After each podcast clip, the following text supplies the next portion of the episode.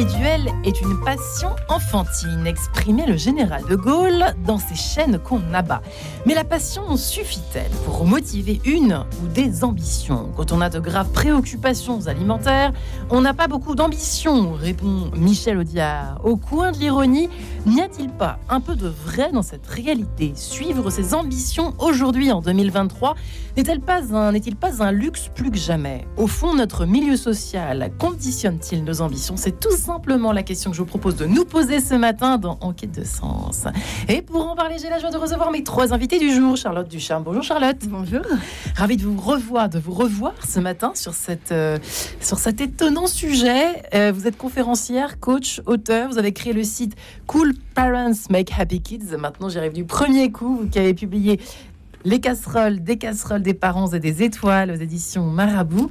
France de R est avec nous. Bonjour France. Bonjour de retour également. Oui, merci. préciser pour nos auditeurs. Vous allez voir les premières émissions, vous êtes apparus, chacun, chacune. Fondatrice que vous êtes de l'atelier du savoir-vivre à Versailles. C'est même vous qui m'avez tout simplement inspiré ce sujet. Merci France. Merci. Il y a quelques mois, vous voyez comme quoi on tient compte aussi des idées des invités et également des auditeurs. Et enfin, the last but not the least, Claude Rodin. Bonjour Claude. Bonjour. Ravi de vous recevoir ce également, ravi d'être avec vous ce matin. Vous qui êtes la preuve vivante qu'au fond, euh, eh bien, ce n'est pas forcément. Alors, un luxe peut-être laisse plus aujourd'hui qu'il y a 20 ans, 30 ans, je ne sais pas. C'est vous qui répondrez à la question, puisque euh, vous avez vous-même, euh, eh bien, franchi toutes ces barrières qui pourraient exister dans nos petits esprits, euh, parfois un petit peu prisonniers de tas de dictates, d'idées, d'idéologies, peut-être aussi sociétales, sociales, culturelles. Vous qui avez raconté votre parcours d'une certaine façon dans votre livre Le temps des orphelins, euh, vous allez nous raconter, vous qui êtes commandeur dans l'Ordre national du mérite, avocat honoraire, vous avez écrit plusieurs romans historiques. Euh, et donc, ce, ce, alors ce roman, ce nouveau roman, est-ce que je peux dire ça Le temps des orphelins, qui est paru aux éditions City, passionnant, l'histoire de cet enfant que vous fûtes. Très bien. Qu'il faut que je retourne à l'école Je ne sais pas, peut-être. Euh, abandonné que, que, que, vous étiez et vous avez euh, eh bien, tracé votre route. C'est ça. On peut résumer ça comme ça? On peut résumer ça comme ça. Brillamment.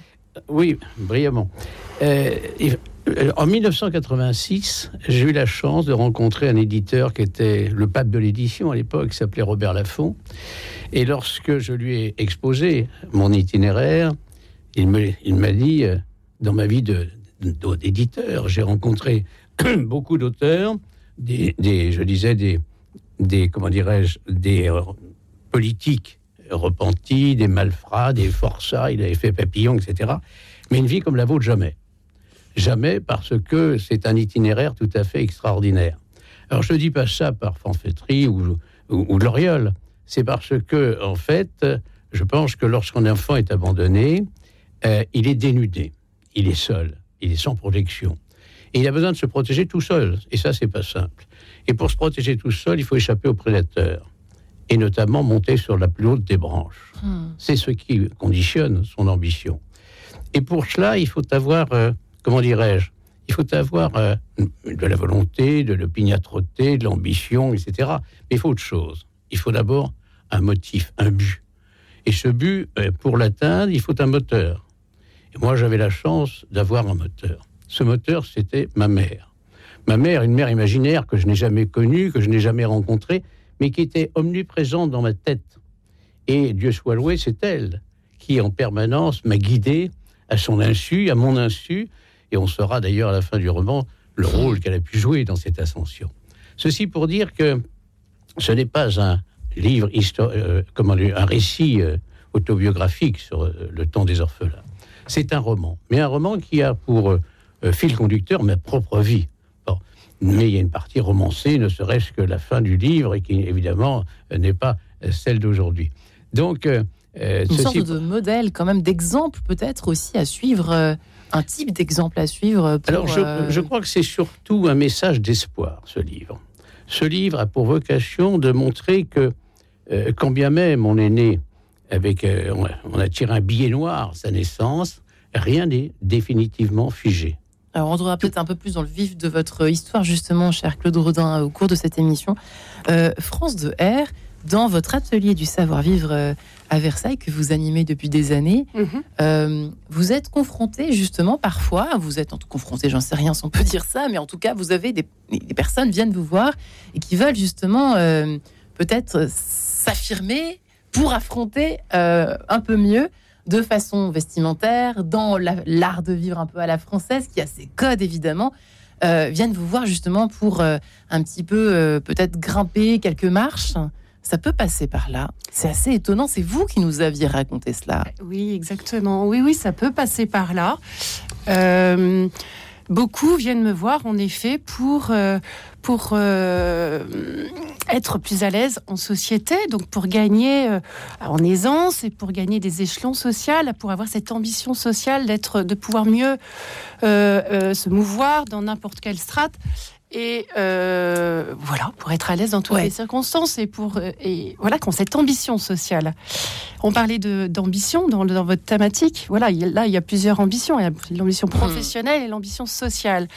Euh, euh, quand ils viennent me voir, je sens qu'il y a cette ambition sociale ou professionnelle. Les motifs peuvent être différents. C'est ce que vous m'expliquez Ouais. hors antenne, c'est que ça peut venir effectivement les uns euh, le travail pour pouvoir euh, gagner un petit peu des échelons au travail, Oui, d'autres dans, dans le milieu des amis, milieu social, oui, oui, ou dans la ou relation dans un mariage. amoureuse. ou amoureuse. Oui, pas plus tard qu'il y a une semaine, j'ai reçu un mail d'un monsieur me demandant de, de le recevoir rapidement parce qu'il devait dîner avec ses futurs beaux-parents et qu'il sentait qu'il avait quelques aspérités à gommer et que ses beaux-parents étaient sans doute euh, assez euh, euh, soucieux des bonnes manières. Donc euh, voilà, il voulait être rassuré et je trouve ça, mais je trouve ça merveilleux comme euh, comme décision, démarche, quoi. comme démarche.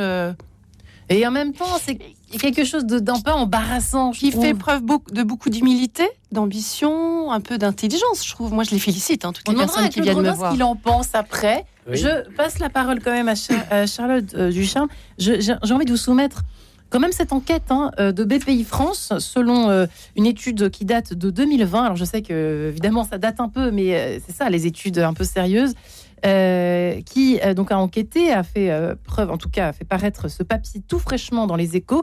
La profession de nos parents pèserait sur nos choix de carrière de manière cruciale, pas seulement vis-à-vis des ressources financières, mais aussi des savoir-être transmis qui détermineront notre attitude face à la prise de risque de notre future vie professionnelle. Le job d'entrepreneur est sans doute celui qui incarne, ré- résume l'étude, le mieux cette inégalité de posture. Charlotte Ducharme, qu'en pensez-vous?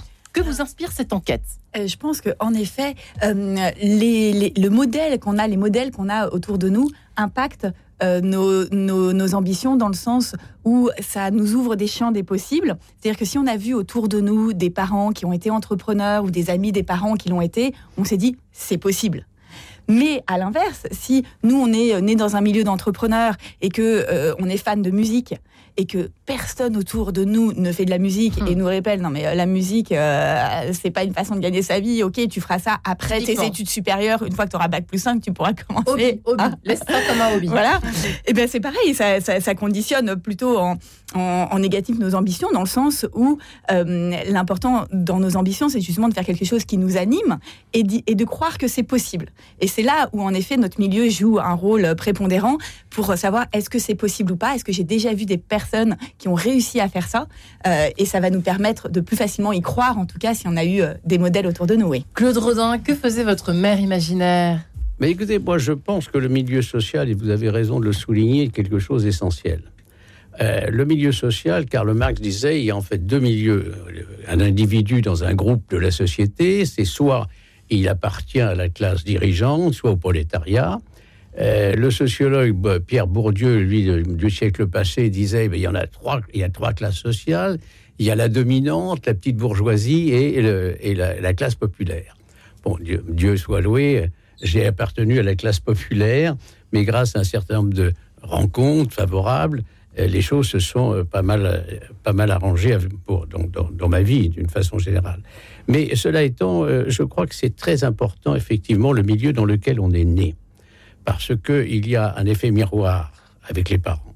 Il est évident que lorsque euh, vous êtes né dans une famille euh, de cadres, vous avez beaucoup plus de chances de Ouais. réussir votre carrière que si vous êtes né. euh, Ce qui ne veut pas dire être un- heureux, réussir sa carrière. Pardon? Ah non, non, non, on n'a pas dit être heureux. Ah non. Non, mais J'aime bien Charlotte.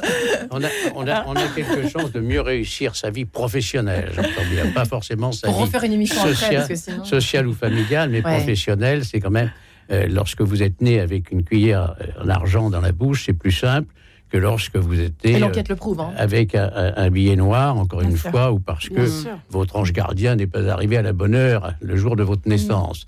Donc ça, c'est évident que c'est pas tout Il y à a fait une certaine forme donc de conditionnement, on peut quand même le dire. Oui, oui, pour oui, essayer oui, de commencer crois. à répondre Oui, à la question. Oui, oui, il y a une forme de conditionnement. Euh, mais encore une fois, l'individu euh, euh, n'est pas figé dans sa vie. Vous savez, euh, Paul, euh, euh, oui, je crois que c'est Paulo Coelho dans La cinquième montagne qui disait L'homme est fait pour trahir son destin. Et il n'avait pas tort. Ça infirme Ça- du coup ce ça veut dire que rien n'est fixé, rien n'est figé, que tout est possible si on a encore une fois d'abord une confiance. Avoir confiance en soi, c'est essentiel. Et puis savoir ce qui nous anime, là où on veut aller aussi. Oui, oui, c'est ça ce que je. Mesdames, j'aimerais bien savoir dans vos patientèles, clientèles respectives, avez-vous des... hum, je- vous reconnaissez-vous là-dedans, au fond, des personnalités qui viennent d'un tout autre monde et qui, tout à coup, en vous consultant l'une et l'autre, selon votre, expert, votre Mhm. euh, domaine d'expertise, eh bien, qui, qui ont euh, évolué et qui ont... Et ça, est-ce que ça a marché euh, dans certains cas, euh, dans tous les cas, dans très peu de cas, France 2R Qu'est-ce que vous diriez? Alors ça, c'est sûr que la, plus, la plupart des personnes qui viennent me voir viennent de tout autre milieu. Il y en a que peut-être deux, trois exemples seulement sur une centaine de personnes Ouais. qui viennent du même milieu, qui avaient besoin de se rassurer. Bon, Ok. mais sinon, ils viennent de euh, tout autre euh, milieu. J'ai deux exemples euh, en tête. Euh, J'ai Nora qui est venue me voir issue de, de Trappes, euh, plutôt euh, d'origine maghrébine, musulmane, et qui n'avait pas fait d'études, qui s'est lancée en tant que Uber taxi et puis qui a été reconnue par par un avocat qui avait plus de, permis donc euh, qui l'a embauchée puis après elle a, a- été amenée à évoluer dans le milieu de, de son patron et là elle s'est dit oh là là il me manque vraiment mais euh, moi j'aimerais bien maintenant évoluer Elle un peu plus dans le dans le luxe mais vraiment je je n'ai pas les codes je sais pas faire etc donc elle est venue me voir un peu en catastrophe parce qu'elle me dit maintenant mon patron euh, me demande d'aller dans les hôtels, etc., pour l'accompagner euh, en tant que chauffeur personnel, etc. Franchement, je ne sais pas. Je l'ai suivi pendant plusieurs mois. Il y a même eu un reportage, un grand reportage qui a été fait pour notre, notre coaching, notre suivi. Je l'ai rappelé hier. Ça, c'était il y a trois ans. Et maintenant, elle, suit, elle a repris ses études, elle a repassé son bac. Elle, est, elle, est, prend des études de- d'office manager. Elle veut encore continuer. Alors, elle a vraiment une ambition chevillée au corps. hein. Et Elle est vraiment euh, euh, guidée par son ambition de vouloir s'en sortir et d'évoluer dans un autre milieu que le sien. Mais moi, je l'ai suivi pendant plusieurs mois et pour lui apprendre à, à mieux s'exprimer, à mieux euh, gommer ses aspérités, euh, lui faire Dans le langage aussi, dans le langage, hein, dans le langage Oui, extrêmement. ce sont les codes, ce sont les codes. Oui, oui, dans le langage et également hein, dans sa culture générale, parce que voilà, le savoir-vivre fait partie de sa culture générale. Mais euh, quand euh, je lui demande de raconter ses voyages, etc., c'était un langage assez pauvre et donc, donc, je- il faut maintenant apprendre à, à développer votre votre réflexion pour pouvoir suivre ces, ces discussions euh, avec les clients, avec etc. Donc là, c'est un très très bel exemple, Nora, et de réussite. Quand on veut, on peut, Charlotte Duchamp. Quand on veut, on peut. Quand on veut, on peut. Euh, oui, je pense que c'est euh, dès qu'on est euh, très motivé par l'objectif, euh, on peut déployer euh, facilement euh, des, des forces incroyables sans effort. Moi, ce que je rencontre aussi, c'est beaucoup les cas inverses, c'est-à-dire de personnes qui, pour euh, se conforter à ce que leur milieu social euh, valorisait, euh, c'est-à-dire d'avoir un bon job, euh, de, de bien gagner sa vie, pour faire plaisir aussi aux parents, se sont mis euh, dans des voies où ils ont réussi et où malgré tout leur leur leur job est un peu vide de sens et où ils se retrouvent à la trentaine, quarantaine en disant Et oui, j'ai c'est un une super sorte de job, conditionnement. C'est une sorte de absolument. conditionnement. Pardon, continuez. j'ai un super job. Je pense euh, notamment à une personne qu'on a accompagnée, euh, qui était euh, une mère de famille, euh, chef d'entreprise, en disant mais tout le monde aimerait avoir ma vie. J'ai- un super mari, des super enfants, et je, suis- je coche toutes les cases. Mhm. Et je suis cases. vidée, je suis fatiguée. En fait, voilà, c'est dur, mon, mon boulot est dur. Et avec aussi parfois cette croyance dont on hérite, qui est travailler, c'est dur. Et à ce moment-là, on se dit, bon, bah voilà, travailler, c'est dur, c'est normal, c'est normal, personne n'aime son job. Et je pense qu'aussi, un des magnifiques cadeaux qu'on peut faire euh, à nos enfants, c'est leur montrer que non, travailler, c'est pas obligatoirement dur. Travailler, ça peut être un grand kiff, un grand plaisir, et on peut euh, aimer euh, notre job. Et à ce moment-là, il y a plus de champs des possibles qui s'ouvrent où on se dit ah ok mais en fait c'est pas forcément euh, une obligation de euh, d'être euh, que le travail soit dur et peut-être qu'alors je vais m'orienter vers des choses qui m'animent davantage et du coup c'est là qui est, le, le- frein et souvent ce qui est difficile c'est de se dire ok bah je vais quitter quelque chose où tout le monde m'admire pour parce que j'ai quand même je suis chef d'entreprise et c'est quand même génial pour aller vers quelque chose pour certains, c'est euh, voilà, j'ai- une dame c'était euh, maîtresse d'école, un autre c'était ébéniste, qui n'est pas forcément reconnu euh, par ma famille, où tout le monde me dit mais t'es complètement taré, ingénieur ton ouais, tu vas plus gagner de dessous, comment tu vas faire, etc. Et ça c'est aussi une vraie force d'arriver à suivre ses ambitions et les siennes. Alors évidemment, Claude Rodin, vous n'avez pas été conditionné, vous, Non, finalement, ouais. de ce côté-là, Non, surconditionné, je sais Mais c'est vrai, les barrières que vous indiquez, les barrières culturelles, les barrières de formation sont extrêmement importantes dans la vie parce que Mhm. vous appartenez à une catégorie en fonction des facteurs socio-économiques. La formation, la- le, le- le travail, le job, les revenus, tout ça, ça vous, ça vous classe dans une catégorie sociale déterminée. Donc c'est très important. Mais pour en revenir surtout euh, au, au temps des orphelins, parce que je voudrais dire quand même deux mots sur Ouais. mon héros. Charles est abandonné à l'âge de 5 ans. Il se retrouve évidemment à l'assistance publique. À l'époque, on disait pas la DAS, DAS. on disait assistance publique. Et il, est, euh, il va évidemment entrer dans le cycle infernal de les familles d'accueil, les orphelinats, les, les maisons de correction, etc. Et notamment la dernière maison de correction de Toulouse, où il est euh, non seulement humilié, mais maltraité, parce que on- les enfants sont, euh, que- comment dirais-je, soumis à la douche, à la douche glacée, à, à la flagellation, euh, on les attache sur des lits, sur des sommets Oh métalliques, enfin, etc. C'est épouvantable.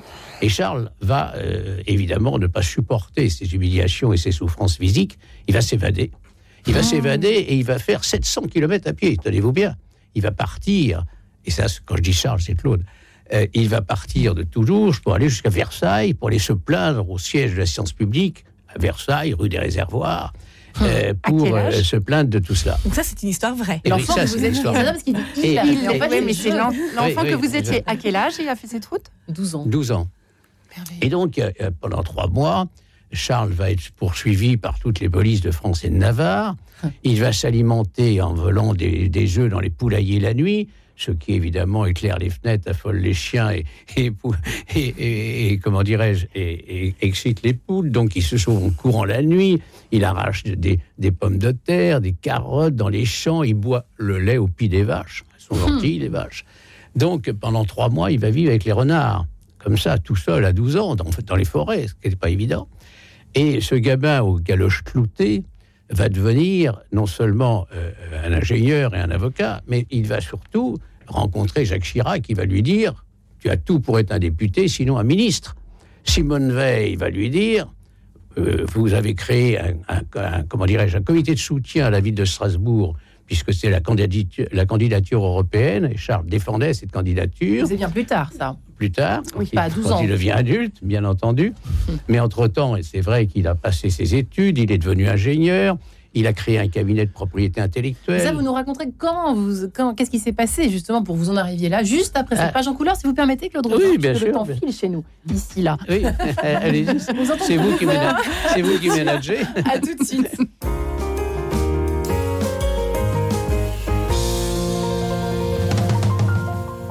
Musique, musique. Bonjour, c'est Charles-Éric Auguel.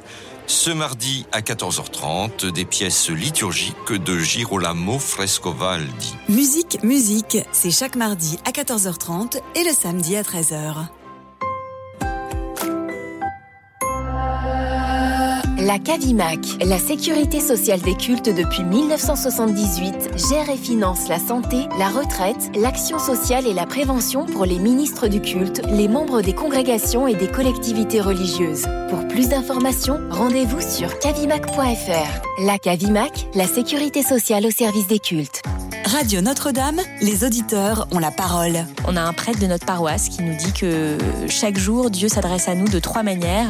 Donc euh, à travers l'évangile du jour, évidemment, euh, mais aussi à travers les événements qui nous arrivent au quotidien, et puis enfin à travers des phrases qui peuvent être proposées ou euh, énoncées par des gens de notre entourage ou par quelqu'un de la radio. Et finalement, Radio Notre-Dame, ça répond à ces trois appels du Christ d'une manière euh, ou d'une autre. Et ce témoignage-là, il est précieux et moi, il me sert au quotidien. Donc Radio Notre-Dame, c'est précieux pour moi pour toutes ces raisons-là, parce que je crois que ça me fait cheminer dans ma foi et se dire qu'on n'est pas seul sur le chemin de notre foi, sur le chemin de notre chrétienté, c'est très précieux. Et Radio Notre-Dame, pour ça, c'est euh, c'est une belle lumière, en tout cas sur ma route à moi. Pour soutenir Radio Notre-Dame, envoyez vos dons au 6 boulevard Edgar Quinet, Paris 14e ou rendez-vous sur www.radionotre-dame.com. Merci. En quête de sens, Marie-Ange de Montesquieu. Ah oui, du tout, vous êtes fait Notre seul, milieu social, on est en train de spoiler toute l'émission avec Charlotte et France euh, et Claude. Notre milieu social conditionne-t-il nos ambitions? Nous en parlons ce matin. Charlotte Ducharme et ses casseroles, ses parents et ses étoiles. ce livre paru aux éditions Marabout, France de R, fondatrice de l'atelier du savoir-vivre à Versailles, et Claude Rodin, Le temps des orphelins, l'histoire de Charles qui était euh, l'enfant qu'il était lui-même, hein, l'histoire d'un enfant abandonné à 12 ans euh, qui part sur les chemins avec ses chaussures cloutées et qui veut devenir quelqu'un, tout simplement. Vous évoquiez, juste avant que nous séparions, cher Claude Rodin, qu'il y avait deux motifs, deux motivations essentielles à votre ascension fulgurante, qui était la première, la peur. Je trouve ça intéressant de s'arrêter un peu là-dessus. Comment ça? Ben, parce que d'abord, quand on est enfant, déjà, naturellement, on a peur. On a peur du noir, on a peur d'un certain nombre de choses. Mais en plus de cela, lorsqu'on n'a personne autour de soi pour vous protéger, on n'a plus peur que les autres encore. Donc cette inquiétude, ben, elle peut se transformer soit sous la forme d'un choc psychologique, etc. Et, Bon, et, vous avez du mal à vous en sortir. Au contraire, elle vous donne un ressort pour euh, sortir de cette condition. Et euh, elle vous donne envie d'aller vers un milieu social qui n'est pas le vôtre, en définitive, parce que vous êtes né, encore une fois, avec un billet noir. Bon, c'est pas de chance, c'est comme ça, c'est la, c'est la vie. Mais euh, grâce à cette peur, ben, vous allez réussir à euh, accéder à une nouvelle couche sociale, à vous noyer. En fait, j'ai l'impression que vous avez envie de vous noyer dans une autre couche sociale pour pas qu'on vous reconnaisse. Il y a une idée un peu de cette, euh, cette nature. Pour vous sentir dit, plus euh, protégé. comme, on- peut-être. comme vous savez que vous êtes le, le vilain petit canard, euh, que l'on voit, que l'on distingue, etc., ben, vous essayez de vous noyer dans une autre catégorie, euh, euh, euh, comment dirais-je, sociale, de façon à vous mêler aux autres et qu'on ne vous reconnaisse pas. Il y a un peu de ces- cette notion-là. Alors cette peur, elle vous conduit aussi, encore une fois, à euh, franchir les, les échelons de, de l'échelle sociale, parce que euh, vous dites, le, si j'accède, ou si j'ac- j'accède à un bon métier, à de bons revenus, à de l'argent, etc., eh bien, j'aurai moins peur, parce que je serai plus fort. Vous aurez l'illusion, peut-être, d'être Ouais. plus fort. Ça ne veut pas dire que vous serez plus fort pour autant. Euh, parce que dans le temps des orphelins, j'explique que, justement, on pensait que Charles était un héros, etc., que c'était un- le symbole de la méritocratie, etc. Pas du tout. En fait, c'était un, un- un être euh, tout à fait humble euh, qui euh, disait on me croyait fort comme un ours, courageux comme un ratel ou je ne sais quoi, mais j'étais rien de tout ça. En définitive, j'étais simplement un homme qui avait eu plus peur que les autres. Hmm. C'est ça qui est-.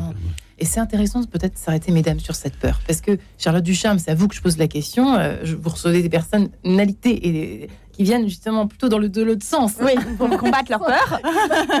Et oui, Oui. parce qu'il y a la peur aussi. Oui. Quand on a, par exemple, des parents qui ont échoué en entreprenant quelque chose, en quittant, un- qui peuvent terroriser à l'idée que leur- leurs enfants, justement, prennent la même voie, ou bien au contraire, euh, ne pas envie qu'ils échouent euh, de, de la même façon dans l'entrepreneuriat, parce qu'eux ont bien réussi en tant que cadre, bien dans la même boîte pendant 40 ans, bien Mm. au chaud.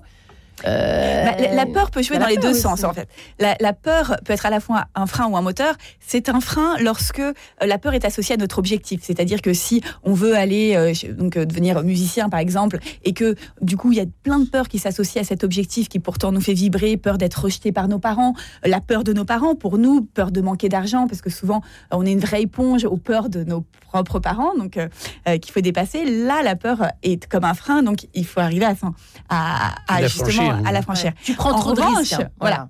En revanche, quand la peur, euh, comme disait Claude, est, euh, est ce qu'on veut fuir, c'est-à-dire que j'ai peur de euh, de- de- d'avoir un job qui m'ennuie parce que j'ai vu mes parents qui s'ennuyaient dans leur job et donc je veux surtout pas ça, ben je suis prêt à prendre plein de risques pour justement éviter euh, ce dont j'ai le plus peur. Hum, et ça, c'est plutôt bien. Et voilà, donc parfait. France de R, qu'en pensez-vous? Cette histoire de la peur, ça, comment vous l'apercevez-vous chez vos clients qui viennent vous voir, par exemple? Euh, Il y a une peur. Oui, oui, il y a une peur. mauvaise, non, non, oui, oui, il y a une peur, une peur de, de ne mal faire, euh, donc c'est qui vient d'un manque de confiance en soi. On y revient toujours. peur hein. d'être C'est- rejeté. Oui, peur On d'être rejeté ou d'être pas les être bons marqué, gestes, etc. Ouais. etc. Et euh, là, je pense par exemple à une cliente qui arrivait d'un milieu plutôt simple, qui a pourtant fait euh, une licence, qui a épousé un homme qui a fait euh, Sciences Po, l'ENA et qui, était, qui évoluait dans le monde de la politique. Et elle était très effacée. Très effacée, une personne réservée, un peu passe-muraille quand je l'ai vue arriver. Il dit Mais je suis pas à l'aise dans ces dîners où il y a les politiciens parisiens, etc. Comment faire? Euh, Vraiment, je la sentais, mais oui, habitée par la peur de, de mal faire et d'être mal, mal perçue. Donc, on a travaillé en plusieurs séances.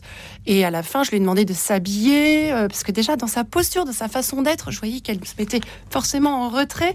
Et je lui dis, mais il y avait, elle avait en elle tous les atouts pour être, pour bien, pour bien être parmi ces personnes-là. Donc, euh, en plus, elle avait l'intelligence euh, et le, la culture. Il n'y avait pas ce frein-là que d'autres que j'ai eu pouvaient Avec. avoir.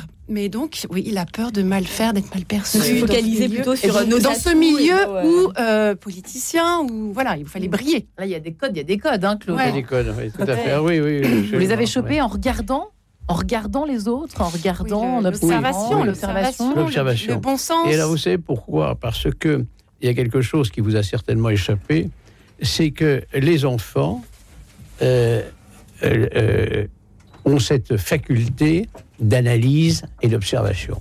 Pourquoi? Parce que quand on vit en, collectivité et qu'il y a des enfants du même âge, on euh, lorsqu'on est avec ses parents, on a, on a le bras tendu comme ça dans la rue, on ne voit pas les yeux de ses parents, ils sont là-haut. Lorsqu'on est avec les enfants du même âge, on se regarde les yeux dans les yeux. Et on finit par percevoir très vite l'être que l'on a en face de soi, de savoir si ce sera un ennemi demain ou un ami, etc. Donc on, on juge très rapidement ce genre de choses. Donc ça donne euh, cette faculté à l'enfant de pouvoir observer ouais, peut-être un Mhm. regard plus, plus, plus aigu peut-être que les autres. Ce qui est bien que euh, le, le cas de Charles, évidemment, c'est d'avoir observé les Mhm. gens qui l'entourent pour mimer ce Mhm. qu'ils Mhm. font. Puis l'enfant est plus doué pour mimer de- aussi qu'adulte. hein. Ah oui, reconnaître leur Bien sûr, code. vrai, ça. Bien sûr, l'enfant est beaucoup plus À doué 16 pour mimer Ah et oui, pour oui, se oui, mettre dans un autre personnage. Parce Oui, que- et puis l'enfant, bah, il, Et puis, évidemment, il est, habité c'est par une cette éponge, peur il absorbe cette- tout, Mhm. il voit tout, il regarde cette tout. Et donc, euh, Euh, il est certain Mhm. que euh, cet enfant, Charles, a observé les, les adultes et puis il a copié euh, leurs gestes, leur façon de s'exprimer, leur façon de Mhm. faire. Car au début, encore une fois, il est vierge.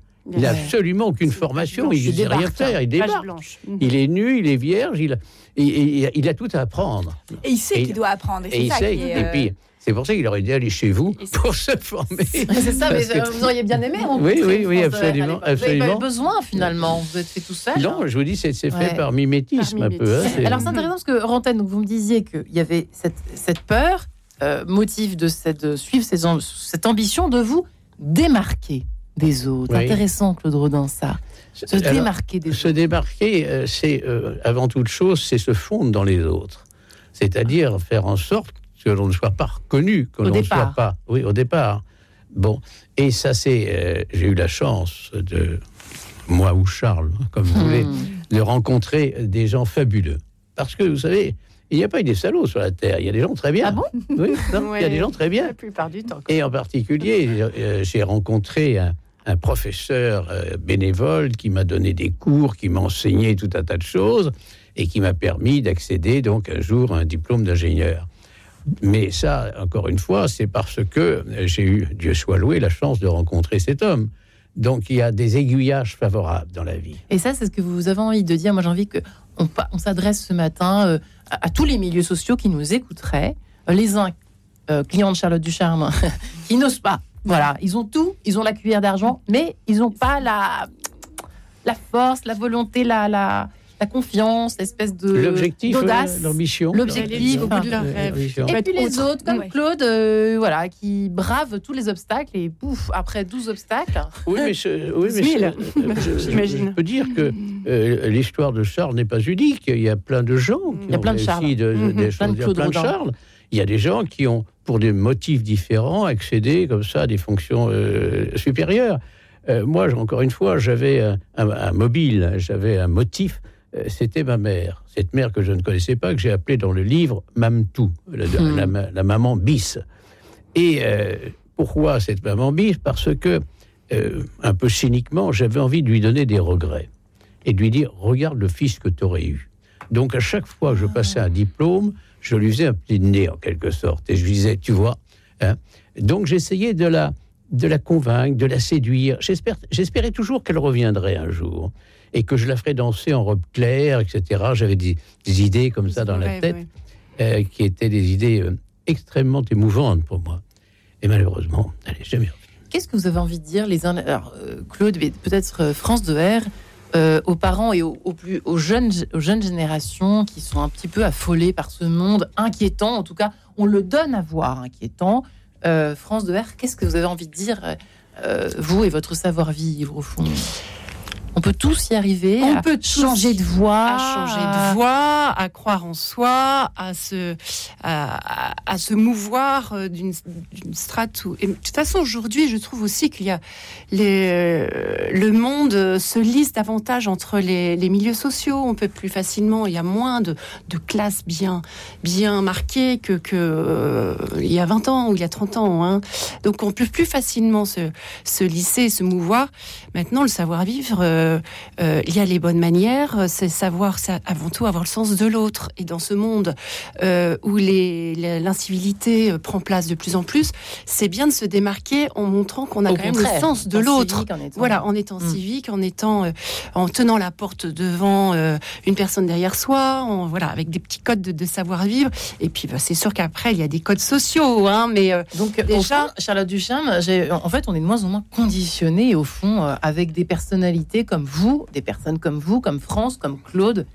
Je pense Finalement. que, euh, oui, aujourd'hui, beaucoup de personnes euh, essayent de se déconditionner et d'être euh, eux-mêmes. Et ça, c'est euh, et c'est génial. Et je pense que plus on suit un chemin qui vraiment nous anime, nous, et n'est pas un chemin pour faire plaisir aux autres, pour se donner une bonne image, plus la vie vraiment nous aide. Enfin, euh, personnellement, je, je trouve que euh, la vie est absolument incroyable et, et c'est ce que dit un peu Claude et nous amène sur notre chemin les bons contacts, les bonnes personnes dès qu'on est sur le bon chemin. Et que parfois, quand tout coince, il s'agit pas forcément et, c'est parfois qu'on n'est pas on n'est pas exactement euh, à, notre bonne place et, et quand on, on voit que voilà les choses ne vont pas rien ne va parfois changer de chemin euh, eh bien nous ouvre des portes et, euh, après c'est fou comme à, quel point on peut être euh, finalement aidé dans, dans, dans nos parcours quand voilà quand, quand ce parcours nous anime vraiment Mais vous me disiez la dernière fois, parce que j'ai une mémoire de poisson rouge, mais parfois je me souviens des conversations. Je sais, je sais pas d'où ça vient ce truc, mais c'est comme ça. Et je me souviens que vous m'é- vous m'évoquiez cet exemple des mamans, des parents, je sais plus si c'est dans votre livre ou pas, qui se forcent à remplir des cases de façon automatique. C'est-à-dire, il faut que je sois absolument tous les jours.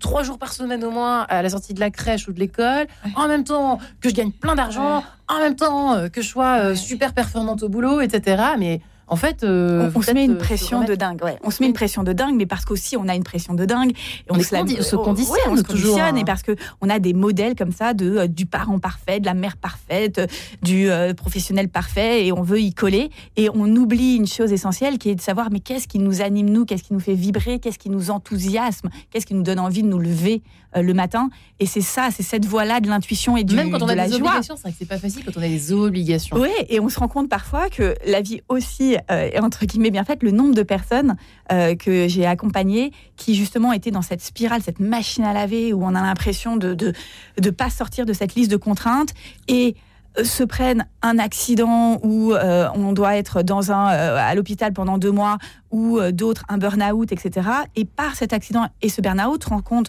qu'en fait ils sont pas indispensables et, et se disent ok en fait là j'en peux plus je change de chemin et ça aurait été finalement un des plus beaux cadeaux de la, de la vie qui leur a permis d'enfin Et on lâche euh, certaines changer. cases. Et, et on lâche Enfin. certaines cases. Voilà.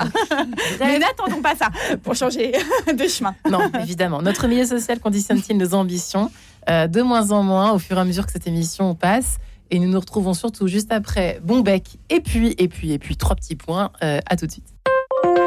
Radio Notre-Dame.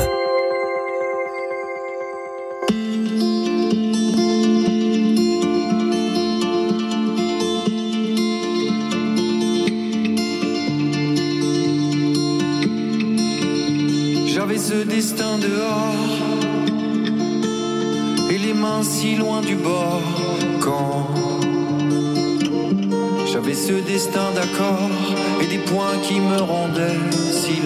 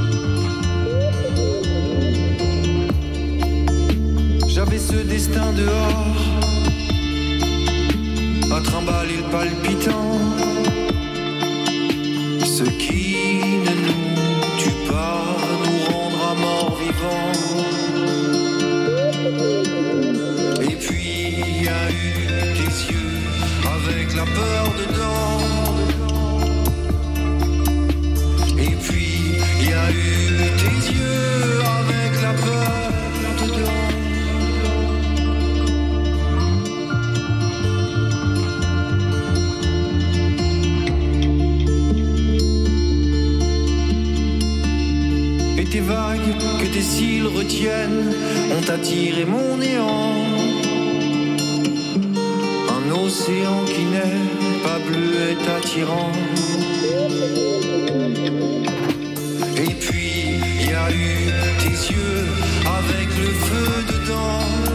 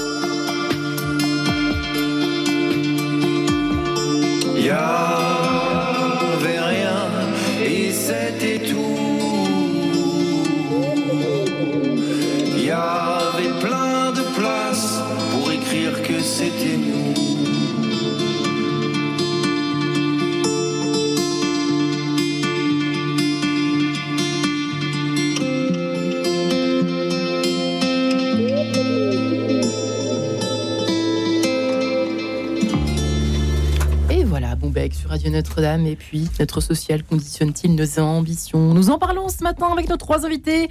Claude Rodin, petit Charles, devenu grand, l'histoire d'un enfant abandonné qui a soif euh, de revanche, j'aime pas trop dire ça. Non, du revanche sur le échec peut-être, mais voilà. En tout cas, qui est devenu quelqu'un. de C'est pas, pas un revanchard, non. C'est ce qu'on résume de vous, mais j'aime pas tellement ce terme. Non, c'est pas. Oui, il Euh, pas, il est pas adéquat à mon avis. C'est pas ça. C'est pas. C'est pas. va Un rêveur. Pardon. Un rêveur Euh, oui, ses rêves. oui, enfin, euh, un ambitieux Ouais. dans le bon sens du terme, Ouais. c'est-à-dire aller de l'avant. Euh, ça, certainement. Hmm. Vous savez, il y a, je me souviens d'un d'un parent nourricier, entre guillemets, qui avait cette phrase merveilleuse. Il me disait Lorsque tout va mal, il faut retourner en vacances dans, dans les bons moments de son passé. Magnifique. Et j'ai trouvé que cette phrase était absolument Magnifique. superbe. Et, et voilà. Donc, euh, oui, le mot revanchard, non, à mon Hmm. avis, c'est pas, pas le En tout cas, nous parlons donc, euh, nous répondons à cette question. euh, notre milieu social conditionne-t-il nos ambitions? Eh bien, non, oui, évidemment, au départ, de pétition de principe, on peut dire que oui, mais on se rend bien compte qu'avec un peu euh, de peur, un peu de confiance en soi, un peu d'audace, eh ben, on peut y arriver à euh, braver ce conditionnement. France Zoher est avec nous pour nous le prouver également, fondatrice de l'atelier du savoir-vivre à Versailles que vous êtes, et enfin Charlotte Ducharme, et des casseroles des parents et des étoiles que nous pouvons toutes être, tous être, c'est marabout, euh, cet ouvrage de conseils, d'astuces et, euh, et puis d'encouragement aussi, euh, Charlotte Ducharme. Ouais, pour Hein dépasser ces, ces casseroles, tous ces conditionnements. et les conditionnements, vous en parliez à l'instant, c'est vrai que ça peut jouer aussi, puisque euh, merci Zoher d'avoir posé la question à Claude Rodin ici présent. Euh, Avez-vous des enfants? La réponse est oui. Que font-ils? La même chose que vous pour l'un d'entre l'un d'entre eux. Et il le fait mieux que vous en plus. Oui, je, je trouve qu'il fait mieux. Je l'ai tous les jours au téléphone. C'est pour vous dire que nous avons des relations très fusionnelles, une fois par jour minimum, parfois plusieurs. Et, et je lui dis toujours, je suis fier de toi. Fier Ouais. de ce que Et- tu et- fais. Et c'est pas toujours le cas, Charlotte. Non, c'est pas toujours le cas. On beaucoup, cas. beaucoup d'adultes ont recherché toute leur vie la fierté de leurs parents qu'ils oui. n'ont jamais eu, ou leurs parents ne leur ont jamais dit je suis fier de toi. Et je pense que euh, avant tout, faut être fier de soi, euh, quoi qu'il advienne. Et euh, et, euh, et c'est le voilà, c'est le plus beau Même quand son euh, fils ou sa fille réussit mieux, euh, faut pas être jaloux parce que Non, déjà- sûr que non. Oui, Ouais. ça c'est sûr, de se réjouir pour notre enfant, même s'il fait les choses différemment, les mêmes que nous, mieux que nous.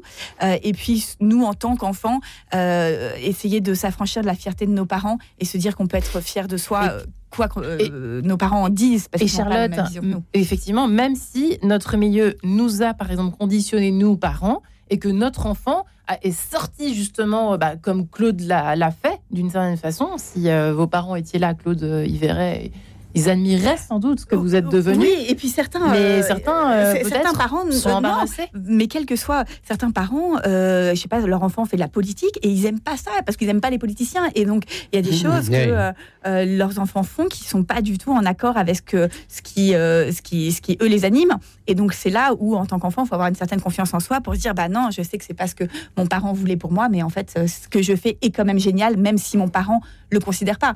C'est un peu ce que je disais d'ailleurs à propos de ma propre niaque, euh, hein. histoire aussi. Mes livres, par exemple, Ouais. ne sont pas du tout euh, euh, le style de mes parents. Enfin, c'est-à-dire, c'est pas quelque chose. Non, mais C'est vos c'est parents, Charlotte, d'ailleurs, on a envie de savoir. Euh, ils ont euh, monté un, un hôtel. voilà. Ah oui, ah oui. Ouais. Et, euh, et donc, euh, Pas d'accord en tout cas, c'était que pas leur fait. truc. C'est- pas en accord, mais c'est pas leur truc. Et au début, vous n'étiez pas très content que vous soyez En- je sais- enthousiaste.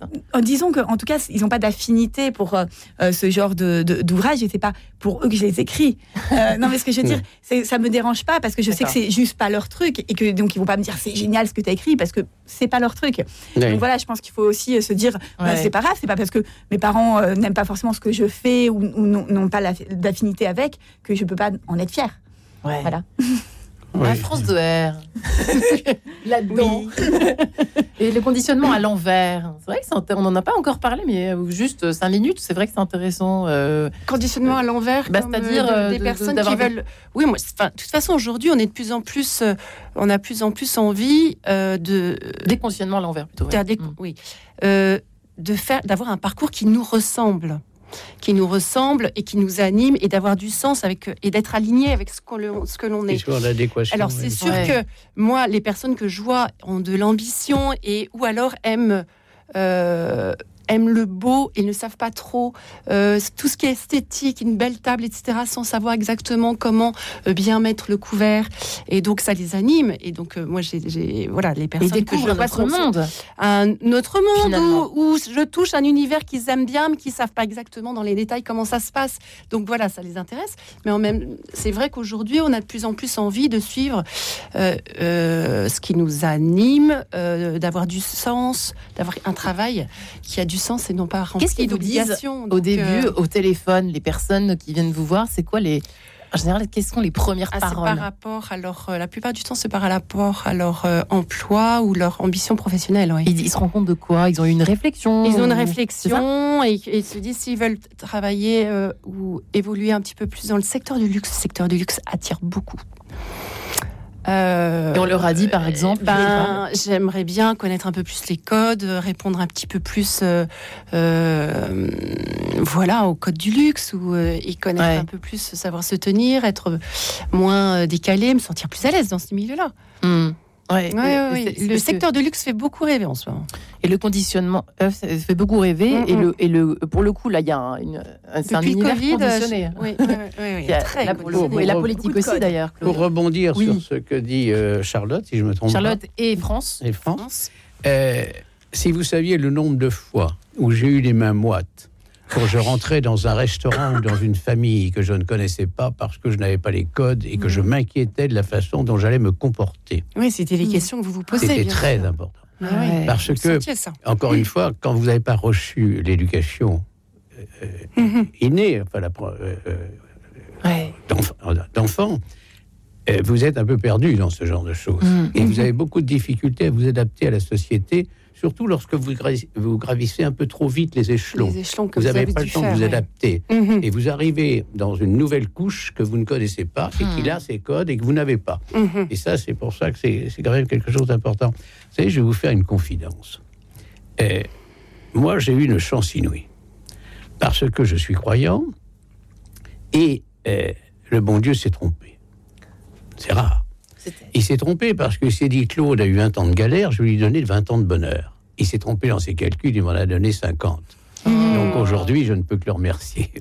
C'est trop beau. Ça, ça aurait fait une belle conclusion, mais il reste encore 10 conclusion. minutes. Oui, oui. Ouais, ouais, ouais. Ça me vient à l'esprit. Et Dieu euh, là-dedans, même temps. et Dieu là-dedans, c'est intéressant, Claude. C'est vrai que je, on est pourtant sur Radio Notre-Dame et dans Enquête de sens. Alors voilà, Euh, au fond, Dieu a joué un rôle dans votre euh, dans votre vie, euh, Ah, justement, il- d'audace, d'aventure et d'ambition Pour moi, il est omniprésent, donc il a forcément joué un rôle. depuis le début? Depuis le début, parce que j'ai toujours cru. J'ai toujours pensé, si vous voulez, euh, en levant les yeux vers le ciel, qu'il y avait quelqu'un qui veillait sur moi et que ce qui m'était arrivé à la naissance, ça n'était que du provisoire, que les choses allaient s'arranger parce que quelqu'un était là pour me guider. Et donc j'ai toujours eu l'impression, même si je le disais tout à l'heure, mon ange gardien est arrivé en retard le jour de ma naissance, j'ai toujours l'impression qu'il m'a rattrapé, qu'il était à mes côtés. Et euh, je, je parle souvent avec mon ange gardien parce que euh, je, ma vie est tellement étonnante, tellement invraisemblable, tellement époustouflante. Et Robert Laffont le disait, mais jamais j'ai vu une vie comme ça, c'est fou. Ce gamin en galoche qui se retrouve pour être ministre, qui, qui conseille les grandes multinationales, etc. Mais c'est invraisemblable, c'est, c'est, mystique. c'est- Mhm. Claude Rodin, la première, vous n'aviez pas répondu tout à fait à ma question tout à l'heure, donc j'y reviens. Je La excuse. première personne qui, qui vous a quand même, avec vos galoches, là, on vous voit sur votre route à 12 ans, etc. C'est qui la première personne incroyable que vous avez rencontrée?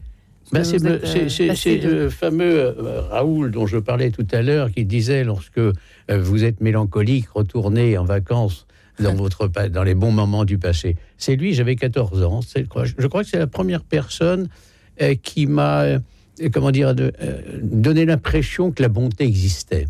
Voilà. Et vous a Parce accueilli, que- comment ça s'est passé cette rencontre? Oh ben simplement, c'est une famille d'accueil. On m'avait placé là, voilà. Euh, C'était un, un couple assez âgé, je me souviens, avec un, un jardin étroit comme un couloir derrière la maison. Euh, le, le monsieur adorait les, les fleurs, alors il fallait pas les toucher, il fallait les sentir seulement, enfin, etc. Il avait ses petites manies et, et elle faisait des, des, des fricassés en permanence dans sa cuisinière à bois. Enfin bon, c'est des images qui me reviennent à l'esprit. C'était ce qu'on peut appeler des gens bons, en- sans jeu de mots. Mm. C'était des gens qui avaient la simplicité du bonheur. Mhm. Et je- ils m'ont imprégné, ils m'ont Mm. donné cette, cette, cette envie de leur ressembler. C'était des gens humbles, c'était des gens qui étaient à la retraite, mais qui étaient tellement généreux, tellement qui avaient des, des regards, des sourires, qui, qui, qui éclairaient ma propre vie. Et ça, c'est important. C'est vrai que est-ce qu'on pourrait le dire aujourd'hui euh, qu'il y a encore des gens plus loin bons, euh, France et, et Charlotte? J'espère que oui. Ah, mais je tous pense les gens qui nous écoutent. Ah, mais je pense que tous il a les eu gens du sont bol.